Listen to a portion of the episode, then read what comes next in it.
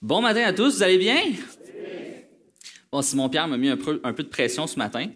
Mais c'est correct, c'est correct, c'est de la bonne pression. Hein? De prêcher un bon message, je pense que c'est une bonne pression. Comme vous savez, ça fait, euh, on est dans la deuxième semaine de notre thématique d'été, donc euh, Scriptura favori. Et au travers euh, les différents sites du portail, les différents prédicateurs passent au travers les textes sont des textes qu'ils aiment particulièrement ou qui ont une valeur euh, particulière pour eux. Et la semaine passée, on est allé voir euh, deux Timothée. Et cette semaine, nous allons aller ensemble dans un psaume que pratiquement tout le monde connaît. C'est un psaume qui est à la tête de tout le monde. On, l'entend dans les films, le fameux psaume 23.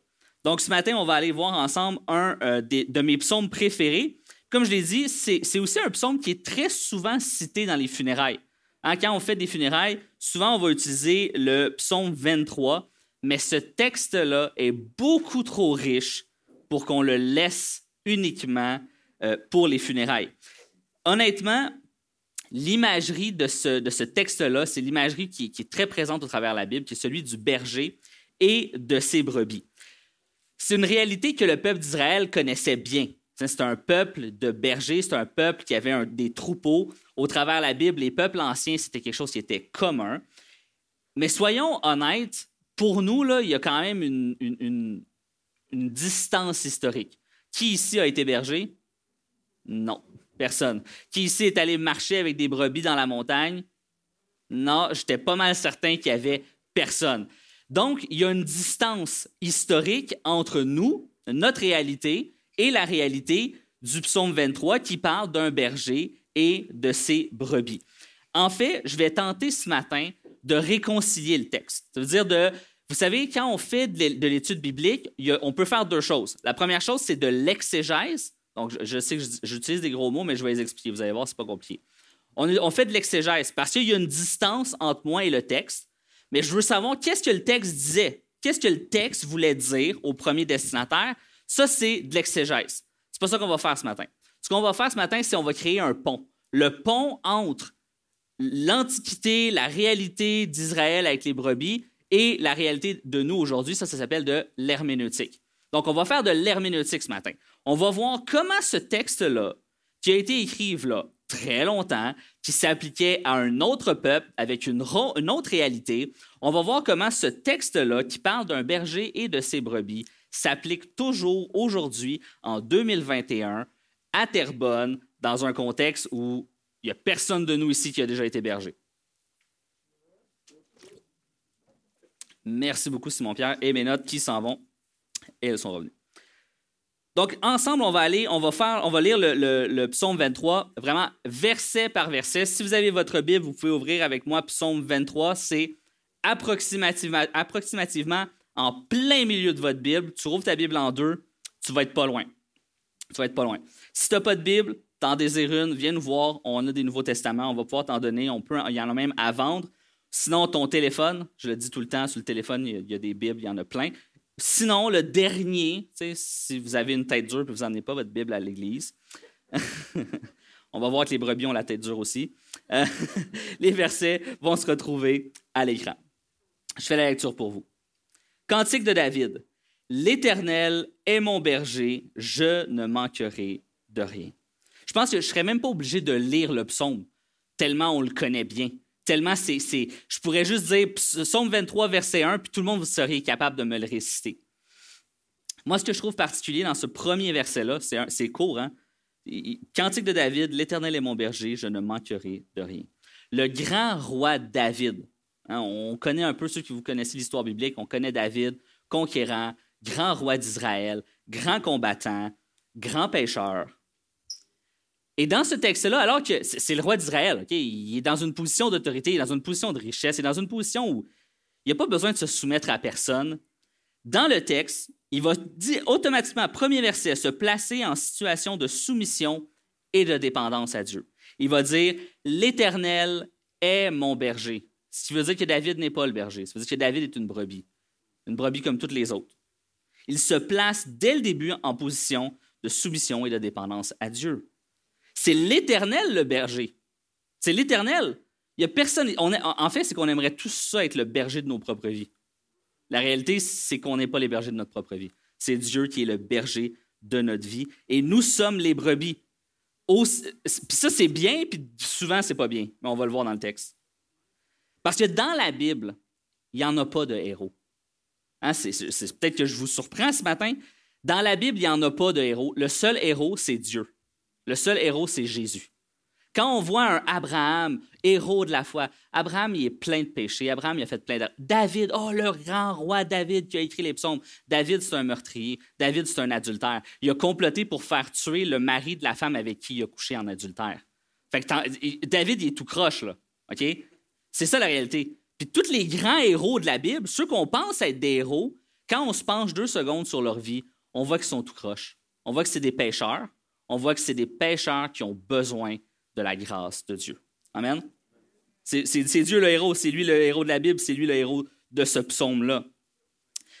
Se placer sur la Seigneurie de Jésus, c'est avoir confiance qu'il pourvoit. Hein, le texte dit Je ne manquerai de rien. Se placer sous Jésus, c'est avoir cette certitude-là qu'il va pourvoir. C'est pourquoi mon premier point, c'est Jésus pourvoit. Jésus, il pourvoit. Puis, il y en a plein ici, vous me connaissez. Vous savez que je ne vais pas vous prêcher un évangile de prospérité. Je ne vais pas vous dire ce matin, Jésus veut pourvoir à tous tes besoins. Il veut te rendre riche, il veut te rendre populaire, il veut te faire entrer dans ta destinée. Saisis ce que Dieu a à te donner. Je ne vais pas te prêcher ça ce matin, parce que ce n'est pas la Bible. Ici, ce que Dieu nous enseigne au travers toute la Bible, Lorsqu'il dit je ne manquerai de rien, lorsque le, psalmiste va dire je ne manquerai de rien en étant sous Dieu, c'est qu'ici que Dieu va pourvoir le nécessaire pour sa foi, pour son salut. Ici, c'est une question de salut, ce n'est pas une question de prospérité, de richesse ou est-ce que je vais manger à ma faim. Vous ne manquerez de rien parce que Jésus, il est tout. Jésus est tout.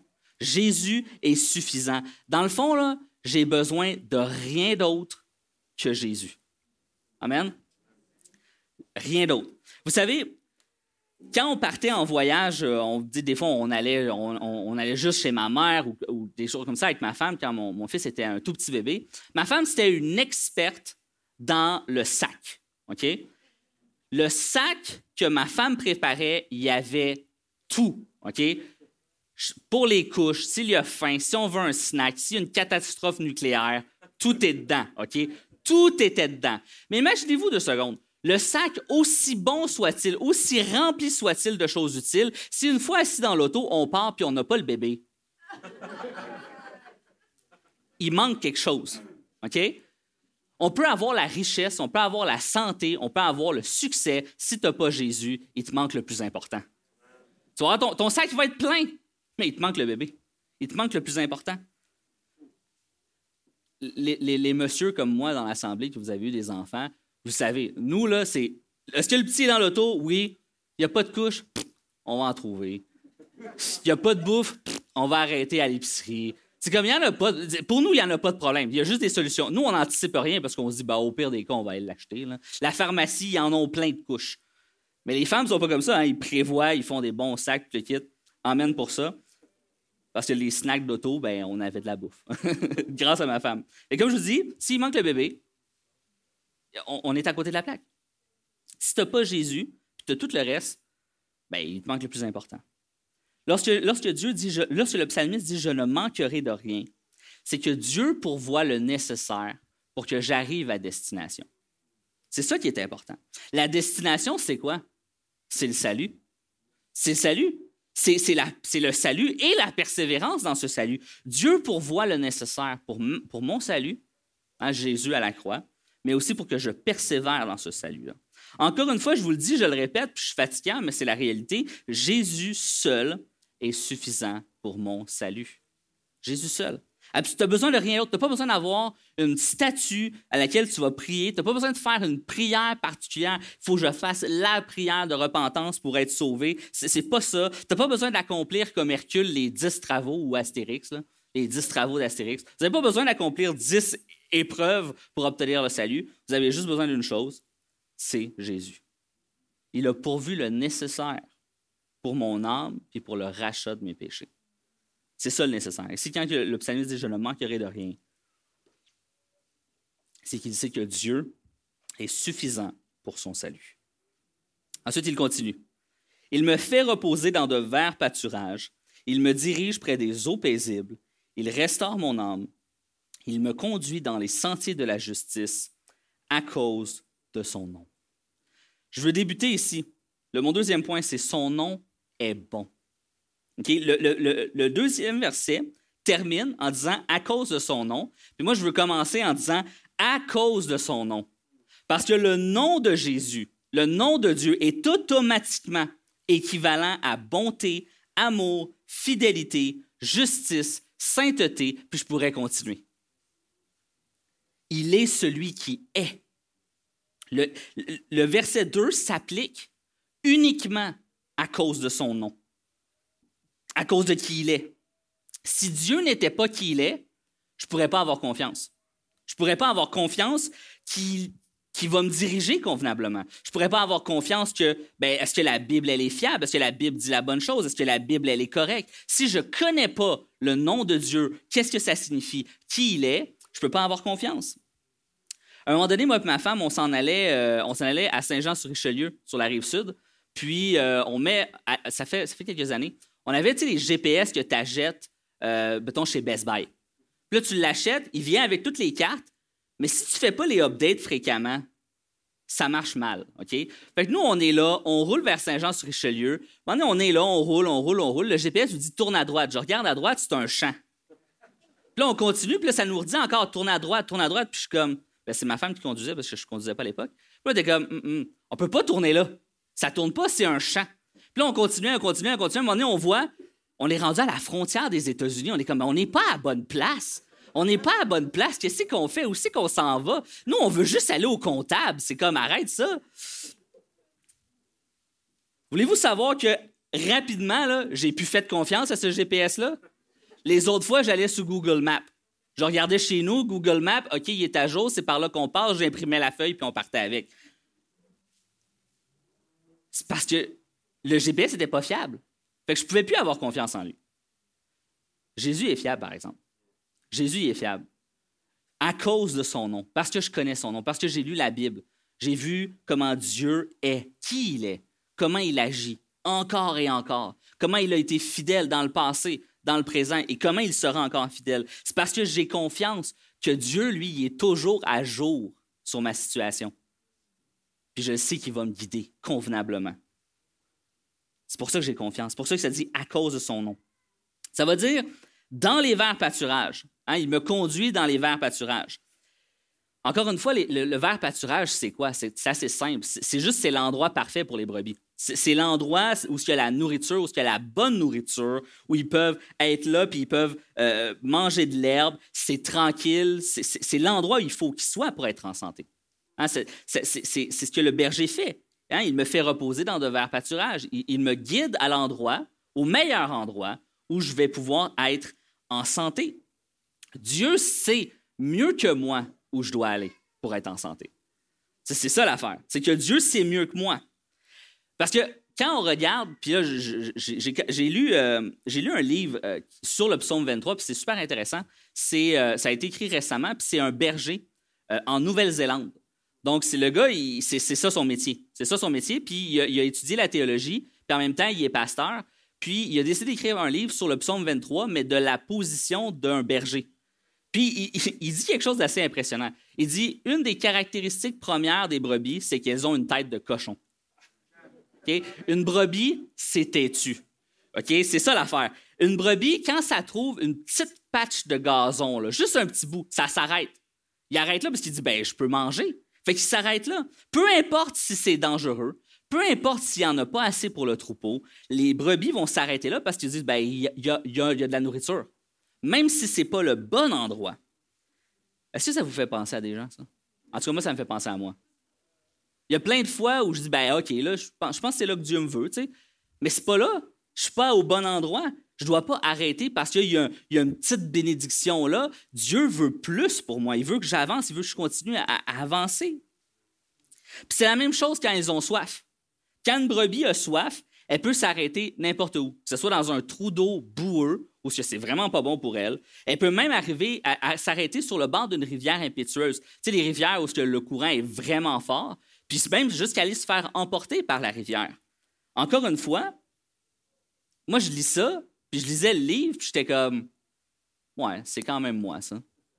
C'est quand même moi. Combien de fois, combien de fois, on pense qu'une chose est bonne, ou encore des fois, on est plus sournois? On dit, c'est pas si pire que ça, cette affaire-là, me semble. C'est pas si pire.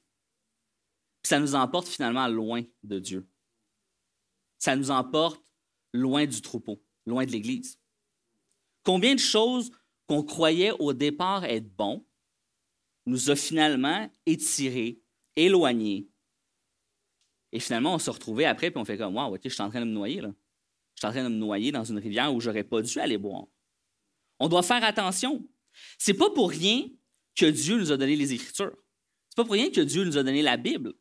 C'est une des façons pour qu'on soit en mesure de discerner le bon du mauvais. C'est un des outils que Dieu nous a donné pour qu'on soit capable de discerner l'utile de l'inutile, du risqué et de la sécurité. Les Écritures sont notre guide principal. Amen.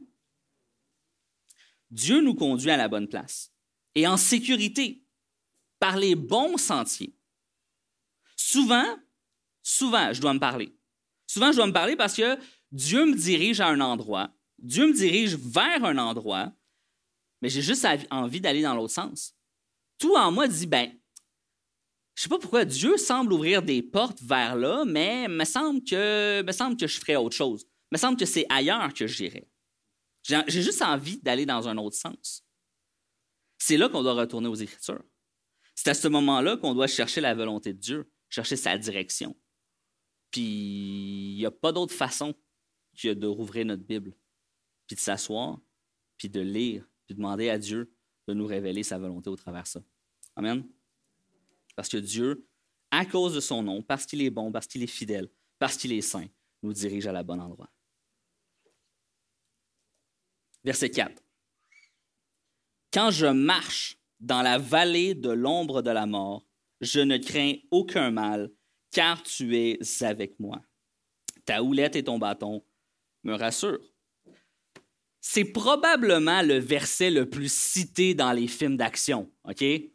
Honnêtement, on l'a tous vu, les films d'action où le héros, là, il s'avance vers le méchant, puis là, il récite ça, là. Quand je marche dans la vallée de l'ombre de la mort, je ne crains aucun mal.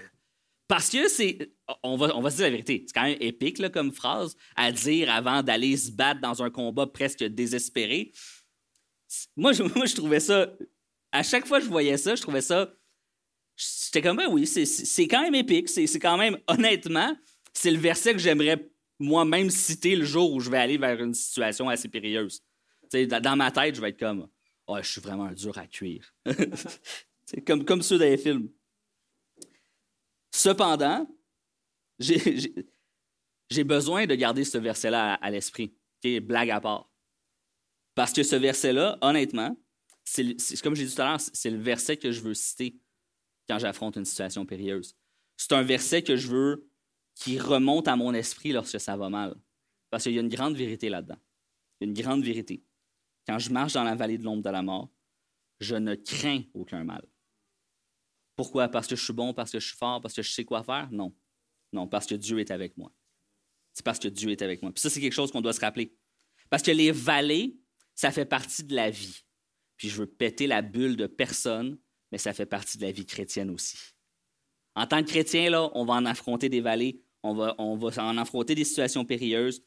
Puis si je demandais juste à main levée, combien dans la dernière année et demie ont vécu des situations périlleuses, ont vécu des situations difficiles? À combien? Il y en a plein, il y en a plein. on n'est pas seul, on n'est pas seul. C'est une réalité. Pasteur Daniel Descaries, à, son message de la fête des pères, il, a, dit quelque chose, en fait, il a volé un de mes punchs. Mais c'est correct, je je vais le reprendre. Euh, je vais le citer, en fait. Il, a dit, le, verset ne dit pas si je marche dans la vallée de l'ombre de la mort, mais bien quand je marche dans l'ombre de, la vallée de la mort. Parce que ça veut dire que la vallée, elle est inévitable. c'est juste inévitable. Puis quand on y pense, Jésus lui-même a marché à plusieurs occasions dans des situations périlleuses. Il y a plein de fois où Jésus, là, il a marché dans des situations de vie ou de mort. Il y en a plein de, passages dans la Bible, je ne voulais pas les, citer. Mais pensons simplement au jardin. le jardin de Gethsemane juste avant qu'il se fasse crucifier. Y a-t-il un moment où Jésus est, vraiment, il est dans l'anxiété du moment qui arrive? Il est littéralement dans la vallée de l'ombre de la mort. Littéralement. Au, petit matin, Jésus va être mené à l'abattoir. Il va être mené à la croix. Pourquoi, Jésus a pu continuer? Parce qu'il savait que Dieu était avec lui. Il savait que Dieu l'accompagnait. Et, ce même Dieu qui était présent avec Jésus dans le jardin de Gethsemane, ce même Dieu est présent avec chacun de nous aujourd'hui quand on se retrouve dans une situation où l'anxiété nous dépasse, où on dit je ne sais pas comment on va y arriver, je ne sais pas comment je vais passer au travers, Jésus est encore avec nous. Ce même Dieu qui a réconforté Jésus dans le jardin, c'est le même Dieu qui peut te réconforter aujourd'hui, encore dans ta situation, dans ta circonstance. La Bible nous enseigne, puis c'est Jésus qui va, dire, qui va dire Prends ta croix et suis-moi. Vous vous souvenez de ce texte-là? Prends ta croix et suis-moi. Il ne dit pas Prends ton maillot de bain. Il ne dit pas Prends ton maillot de bain, on va aller à la plage. il dit Prends ta croix. Moi, j'ai envie de te dire on ne s'en va pas à la plage. La vie chrétienne, ce n'est pas, un, pas un road trip à la plage. Non, c'est un cri de guerre. La vie chrétienne, c'est de, s'équiper du bouclier de la foi, de l'épée de la parole, puis de se dire Oh, je suis prêt. On est prêt. Parce que la vie chrétienne, c'est pas un pique-nique à la plage. C'est une bataille. C'est une bataille qui est constante, c'est une bataille qui est dure, c'est une bataille qui est rough, c'est une bataille qui des fois même va sembler désespérée. Mais moi, je vais vous dire ce matin, désespère pas. Parce que si vous lisez jusqu'à la fin de la Bible, puis je vais, je vais, faire le divulgateur, OK? Je vais vous donner un spoilers. À la fin, Jésus gagne. À la fin, Jésus gagne. C'est ça la fin de la Bible. Jésus gagne, il a vaincu le mal, il a vaincu Satan, il a vaincu les forces du péché et il accorde à ceux qu'il a élus dans la foi la vie éternelle en lui. Hein? Puis là, je pourrais prêcher Apocalypse où il dit il n'y aura plus de larmes, il n'y aura plus de tristesse, il n'y aura plus de douleur c'est ces choses-là que Dieu nous promet. C'est ça que ça veut dire prends ta croix. Ça veut dire souffre un moment. Parce que la vie sur cette terre, ce n'est qu'un moment face à l'éternité. Souffre un moment, combat un moment, prends ton bouclier puis ton épée, résiste, résiste jusqu'au dernier souffle pour être capable de dire comme Paul, j'ai combattu le bon combat. En Paul, à la fin de sa vie, c'est ce qu'il va dire. J'ai combattu le bon combat. J'ai terminé la course. Ma prière pour chacun d'entre vous, c'est qu'on puisse ensemble terminer la course. Certains vont terminer la course plutôt que d'autres. Mais moi, mon, réconfort, c'est de dire, on va quand même tous se retrouver à la ligne d'arrivée. Jésus n'a pas pris le privilège qui était le sien, celui de passer par-dessus la vallée. On, y pense deux secondes. Jésus est Dieu. Là. Pourquoi, pourquoi, pourquoi il s'est laissé battre? Pourquoi il s'est laissé fouetter? Pourquoi il s'est laissé humilier par les Romains? Pourquoi il s'est laissé crucifier à la croix? Je veux dire, à la limite, il est Dieu. Alors qu'il est pendu au bois, qu'il est crucifié, puis qu'il y a des gens qui disent ben, si tu es vraiment Dieu, débarque. Savez-vous quoi? Si à ce moment-là, Jésus était débarqué, notre salut n'aurait pas été accompli. L'ennemi aurait gagné. Sa mort était nécessaire. Passer au travers la vallée était non seulement nécessaire, mais essentiel. Mais ce que ça nous enseigne, c'est que Jésus n'est pas resté dans la vallée? Comme vous et moi, on ne reste pas dans la vallée. Ce n'est pas le lieu de résidence du croyant, la vallée. C'est un moment temporaire de passage. Jésus a émergé victorieux de la vallée, le Christ ressuscité, glorieux, la même promesse qu'il nous donne. La même promesse. Peu importe ta situation actuelle, peu importe ce que tu vis, ta consolation, c'est de savoir qu'à la fin, nous gagnons et que nous sortirons de cette vallée. Peu importe. Peut-être que là, en ce moment, tu as un, diagnostic de cancer, tu dis c'est incurable, j'en sortirai pas de cette vallée-là. J'en sortirai juste pas de cette vallée-là. Mon cœur est avec toi, mais je veux te réconforter ce matin en te disant peut-être que tu ne sortiras pas de cette vallée-là dans cette vie, mais dans l'éternité, tu vas sortir de la vallée victorieux, glorieux dans la présence de ton Seigneur. Notre réconfort ne se trouve pas dans l'évitement de la souffrance. On pourrait, hein, c'est juste naturel. Quand j'ai mal à la tête, ben, je prends des Tylenol. On veut éviter la douleur. Il n'y a personne qui aime souffrir. Il n'y a personne qui aime avoir mal. Mais notre réconfort n'est pas dans Dieu va nous éviter la souffrance constante, mais bien la promesse d'être à nos côtés lorsque nous souffrons. Hein, Dieu ne dit pas tu ne passeras pas dans la vallée de l'ombre de la mort. Il va dire ben, quand tu vas y être, je vais être avec toi. La houlette et le bâton. Encore une fois, c'est une image hyper forte pour l'époque. Nous, ça ne nous dit pas grand-chose. Je vais, je vais, essayer de vous l'expliquer. En tout cas, je vais essayer de vous donner la meilleure image possible. OK? Vous avez sûrement déjà vu le, fameux image du bâton de berger, qui est un grand bâton avec comme un cercle, comme un crochet, si on veut. Bon, ça, ça c'est ça, la, houlette. Le bâton, ben, c'était un peu comme une petite matraque. C'est un petit bâton de bois, tout petit, tout petit. Je vais vous expliquer à quoi ça servait. Plusieurs utilisations à ces instruments-là. Donc, premièrement, celui de guider. Hein, pour guider les brebis, guider le troupeau. C'est un grand troupeau. Il guide avec son bâton, qui est un bâton qui est assez long. Déjà là, moi, ça me réconforte de savoir que Dieu a une houlette et un bâton puis qu'il me guide là-dedans. Fait qu'il sert de son bâton pour me, pour me guider. Mais aussi, euh, attends, je suis perdu dans mes notes. Ah oui, c'est sûr. Justement, nous guider, mais aussi, aussi de ramener celle qui s'éloigne. Quand il y en a une qui s'en allait puis qui s'éloignait, à quoi ça sert le crochet? Elle le met autour du cou et elle la ramener gentiment vers le groupe. Parce que c'est un grand troupeau, ça bouge, ça marche. Il y en a qui s'en vont, il y en a qui, qui viennent, puis il faut, il faut juste les ramener. Faut juste les ramener. Combien de fois Dieu m'a ramené? Comment? Je ne suis pas tout seul. Combien de fois Dieu nous a ramenés parce qu'on s'est égaré un petit peu à gauche, un petit peu à droite, oups, un petit peu, un petit peu trop loin, puis Dieu nous ramène avec un petit peu plus de vigueur. Ça sert à ça. Ça sert à ça, à nous ramener, à nous guider. Dans la vallée de l'épreuve, on a besoin de l'aide de Dieu pour nous guider. Euh, euh, clairement, je veux dire, moi, je ne suis pas capable de descendre dans la vallée de l'épreuve sans Dieu. J'ai besoin de Dieu, j'ai besoin que soit à mes côtés. Et vous savez quoi? Quand on descend dans cette vallée-là, justement, on a une fâcheuse tendance à s'éloigner un peu plus. Hein, les, brebis, quand ils prennent panique, ils ne courent pas de façon organisée. Ils ne se disent pas Ah, le berger est là, je suis correct. Non, quand une brebis prend panique, elle part. Puis des fois, ben, la plupart du temps, ils vont partir par en avant. Mais des fois, tu en as une qui a une tête un peu plus folle ou qui a juste un peu plus peur, puis elle va partir. Dieu la ramène. C'est à ça qui sert le bâton de berger, à la ramener, à la ramener vers lui. C'est ça mon réconfort, c'est de savoir que Dieu veille sur moi, que le jour où je m'en vais un peu trop à gauche ou un peu trop à droite, Dieu est là. Dieu est là pour me ramener. Quand ça va pas bien, puis que, tu sais, à la limite, on, pourrait dire, ouais, mais c'est pas de ma faute si je me suis éloigné. Je souffrais, j'avais mal, je comprenais pas. Je disais, mais pourquoi, Seigneur, pourquoi je passe au travers ça? Savez-vous quoi? Vous avez le droit. Vous avez le droit de dire pourquoi Dieu. C'est pas un manque de foi, c'est juste une souffrance humaine.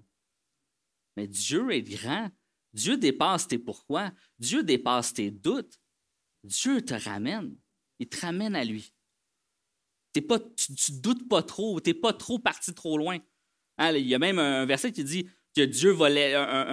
en fait, il y, a, un passage qui va expliquer que Dieu est prêt à laisser 99 brebis pour aller en sauver juste une. Ça, c'est toi. Ça, c'est moi. C'est la brebis qui est loin du troupeau. C'est là qui s'est égaré un peu trop loin.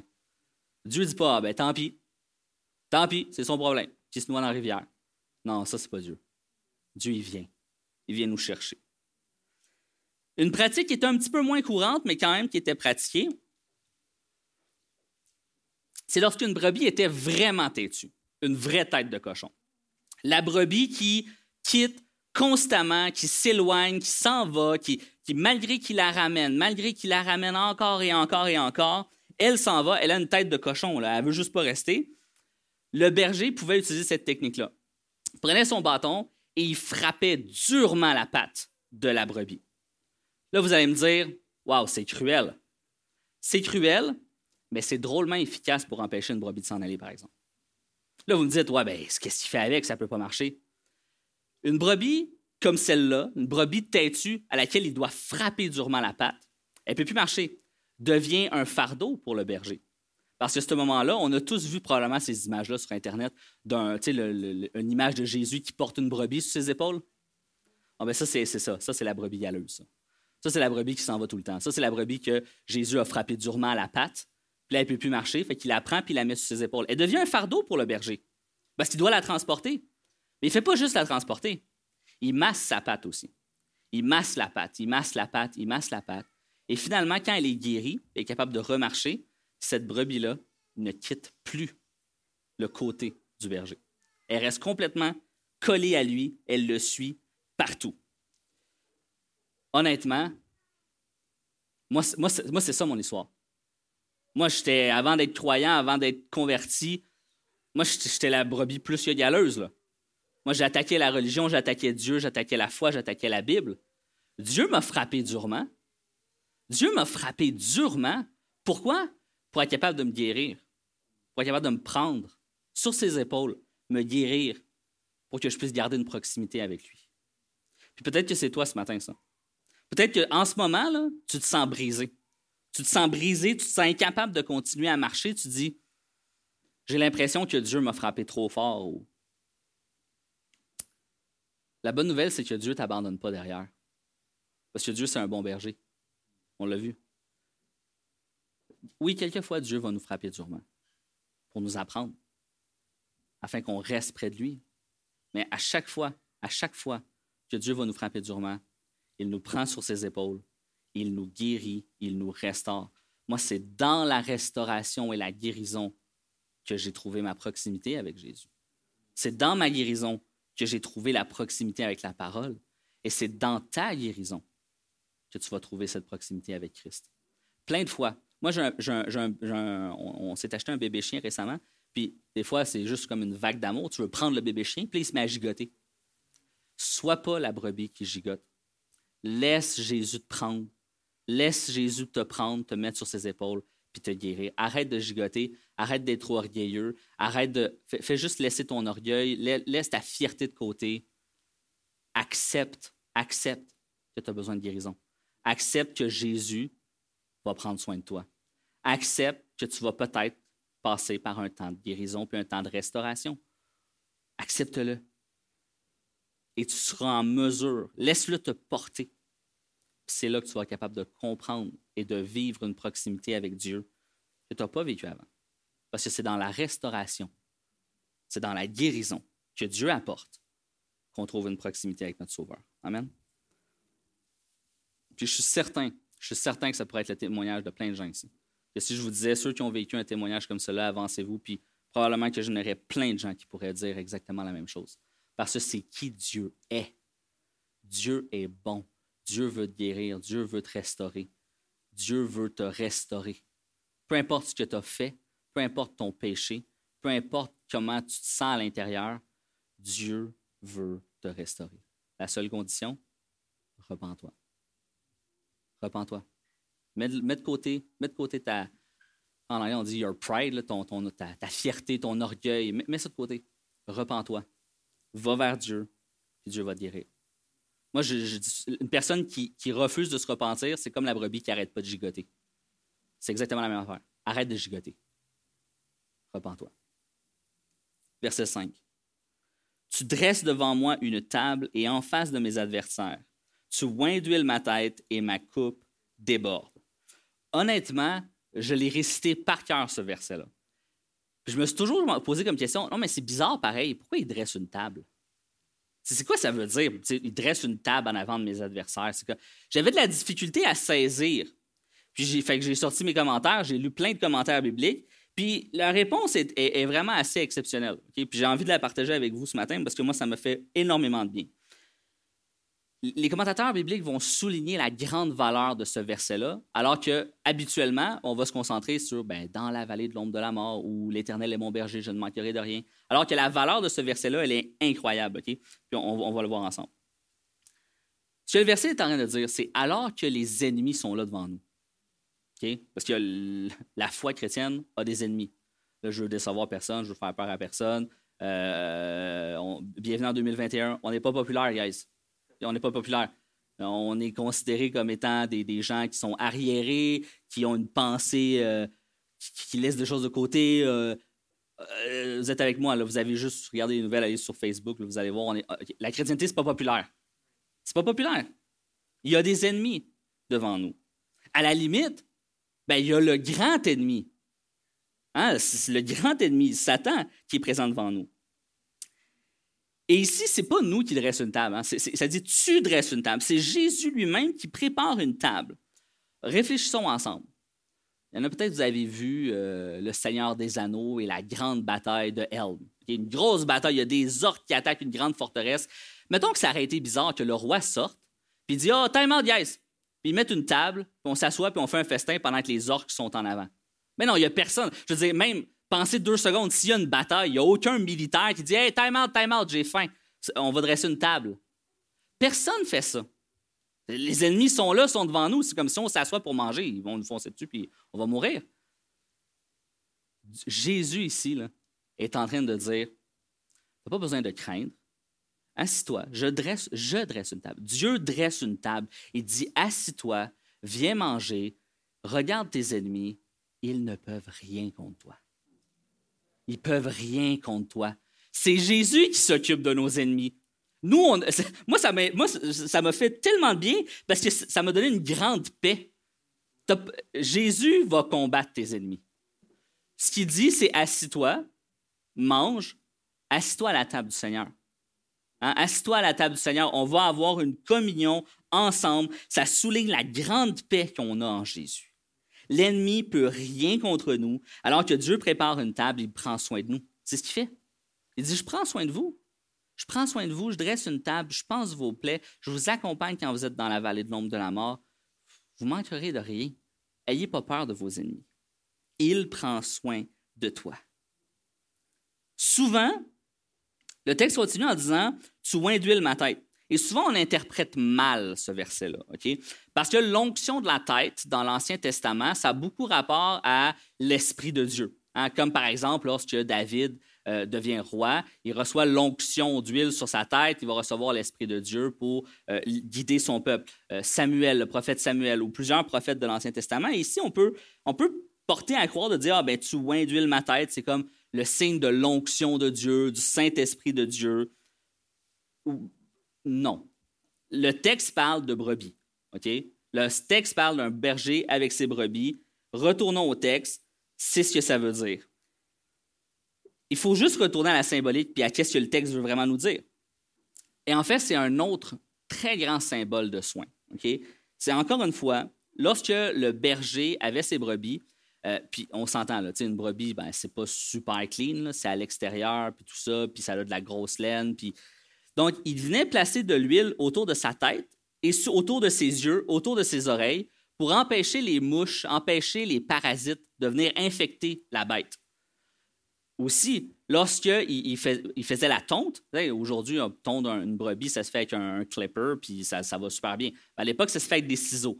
Ça se pouvait que des fois, il l'accroche un peu, surtout dans les, sections autour de la tête. Donc, c'est là que c'était le plus fragile, la tête et les pattes. Ça se pouvait que des fois, il coupe un petit peu de peau, puis que là, ça, saigne. Mais s'il laissait la blessure comme ça, qu'est-ce qui allait arriver?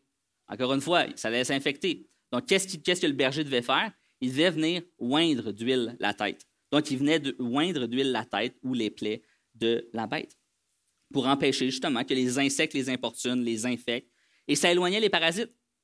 Et là, là je vais faire ce qu'on appelle de l'herméneutique. Je vais créer un pont. Sur Internet, il y a plein de bons. Amen? Il y a plein de bons. Il y a plein de bons messages. Il y a les messages du portail, mais il y a plein d'autres messages de plein d'autres églises. Il y a aussi bien du mauvais. C'est la, réalité des choses. Soyons pas naïfs. C'est pas parce que quelqu'un porte le titre de pasteur ou de prophète ou d'apôtre ou whatever, ce que vous voulez, que ça veut dire que ce qu'il dit est vrai et bon. Notre, notre, rôle à nous en tant que chrétiens, c'est d'avoir du discernement et d'utiliser ça pour confirmer ce que ça dit. Amen. Dieu, est là pour nous guider là-dedans. Dieu nous guide dans la lecture de la parole. Dieu nous guide lorsqu'on entend des messages ma prière pour vous, peut-être même mon défi, c'est de, de, ne pas vous laisser contaminer par des paroles mensongères. Ne vous laissez pas contaminer par des courants. Écoutez, je veux dire, on vit dans le monde, là.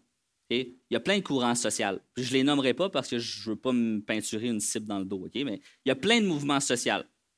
Vous en pensez à un, mettez dans le panier. Il y a plein de mouvements sociaux, il y a plein de philosophies dans ce monde-là qui, tranquillement, à petite dose, viennent infecter notre façon de penser, viennent infecter notre façon dont on voit le monde.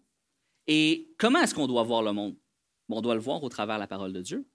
C'est la parole de Dieu qui est notre standard pour, notre, pour, pour notre analyse du monde. Pas, pas, pas, des études sur Internet, pas des, des, des grandes études euh, universitaires sur X, Y, Z. Puis là, tu sais, je veux dire, je veux pas me mettre dans le trouble légalement, mais on parle, on peut parler de transgenre, on peut parler de plein d'affaires comme ça. On peut toutes les mettre là-dedans. Tranquillement, ça vient influencer notre monde, ça vient influencer notre culture et fondamentalement, ça vient influencer comment on interprète même à la limite la Bible. Vous savez qu'il y a des gens qui ont fait des études universitaires puis qui sont arrivés à la conclusion de dire ben, David et Jonathan ben, sont homosexuels. Moi, je ne crois pas ça, là. Puis là, c'est, là que je dis, vous voyez, ils ont été contaminés par la culture, par ce qui entoure, parce que l'homosexualité, c'est socialement acceptable. C'est venu contaminer leur interprétation de la Bible. Honnêtement, vous pensez que parce que Jonathan et David ont une forte amitié, ça fait d'eux? Non. Ne vous laissez pas contaminer par des parasites spirituels. Parce que c'est ça qui arrive. L'image est forte, mais c'est ça. Dieu oint d'huile. Le berger mettait une onction d'huile sur la tête de ses brebis pour les protéger des parasites réels. Dieu, par son Esprit Saint, encore aujourd'hui en 2021, oint d'huile notre tête par le Saint-Esprit pour nous protéger des parasites spirituels. Amen. Conformez-vous à la parole. Conformez-vous à la parole. Je ne peux pas dire autre chose que conformez-vous aux Écritures. Elle protège, elle restaure, elle guide, elle enseigne, elle exhorte. C'est ce qu'elle fait, la parole de Dieu. Elle va vous guider à la bonne place. Elle va restaurer si vous êtes brisé. Elle va vous guider, elle va vous enseigner. Elle va vous exhorter. Votre âme va être élevée par la lecture de la Bible. Et je termine là-dessus. J'inviterai les musiciens à venir me rejoindre. Le dernier verset du psaume 23. Le psalmiste va dire Oui, le bonheur et la grâce m'accompagneront tous les jours de ma vie et j'habiterai dans la maison de l'Éternel jusqu'à la fin de mes jours. Amen. La grâce de Dieu, c'est pas quelque chose que tu obtiens une fois. Hein? Tu as donné ta vie à Jésus, tu as été sauvé, boum, tu as eu de la grâce, pour ça c'est fini, c'est la loi. Non, c'est pas Dieu ça. La grâce t'accompagne chaque jour de ta vie. La grâce, c'est pas un one-shot deal. C'est pas une dose puis t'es guéri. Non, non. On est pécheurs profondément dans l'être que nous sommes, puis j'ai besoin d'une dose quotidienne, puis même j'ai besoin de mille doses quotidiennes de la grâce de Dieu à chaque respiration. J'ai besoin de la grâce de Dieu. Puis ça, c'est la grande promesse. C'est la, la plus grande des promesses de Dieu. Parce que, je l'ai déjà dit dans un message, si Dieu nous donnait ce que, ce que nous méritions, ben personne ne veut ça. Parce que c'est la colère, parce que c'est le jugement. En fait, ce qu'on veut, c'est ce qu'on ne mérite pas. Ça, c'est la grâce. C'est la grâce que Dieu nous fait. Dieu nous fait la grâce, puis c'est ça la grande promesse, de savoir que c'est pas parce que je suis bon, c'est pas parce que je suis assez spirituel, c'est pas parce que j'ai lu ma Bible assez de fois, c'est pas parce que je fais la bonne prière que Dieu m'aime et me fait grâce et me sauve. C'est simplement parce qu'il m'a choisi point à la ligne. C'est parce que Dieu a choisi. Dieu a bien voulu me faire grâce. Je peux rien faire pour forcer la main de Dieu. Même si je jeûne, même si je crie, même si je pleure, il n'y a rien que je peux faire pour forcer la main de Dieu. Quand Dieu décide de me sauver, il décide de me sauver. Je peux rien faire. Je peux rien faire pour pas plus être sauvé, puis je peux rien faire pour être plus sauvé. Je suis juste sauvé. Complètement, ultimement, totalement, entièrement le salut en Christ, sa grâce, elle est suffisante. Aujourd'hui, hier, puis demain. Amen. On a cette espérance? Puis cette promesse même, je dirais. Ou qui va dire, j'habiterai dans la maison de l'Éternel jusqu'à la fin de mes jours. Parce que y a comme c'est comme une double promesse. Hein? En théologie, on appelle ça le déjà et le pas encore. Donc, je vis déjà les bénédictions de la résurrection de Christ, mais pas encore totalement, dans le sens où je n'ai pas un corps glorifié. Je suis pas actuellement euh, dans la présence face à face avec Dieu. Donc, je suis déjà en train d'expérimenter la présence. Qu'est-ce qu'il dit ici? Hein? J'habiterai dans la maison de l'Éternel. J'habite dans la maison de l'Éternel, mais pas encore totalement. Jusqu'à la fin de mes jours. Mais la fin de nos jours, c'est quoi? C'est quand? Est-ce que c'est la fin de nos jours sur Terre?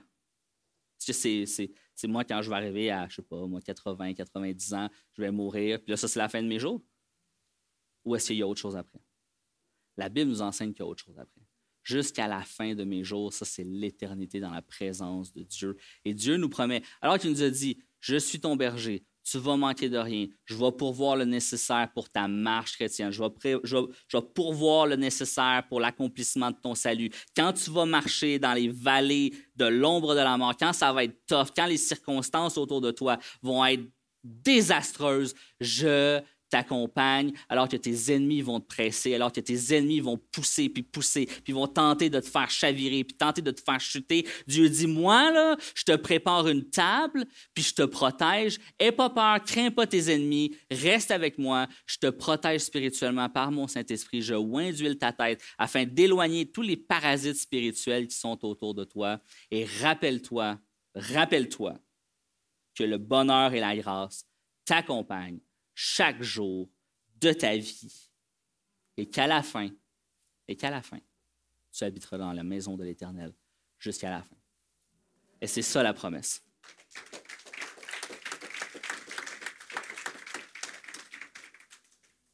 Levons-nous ensemble.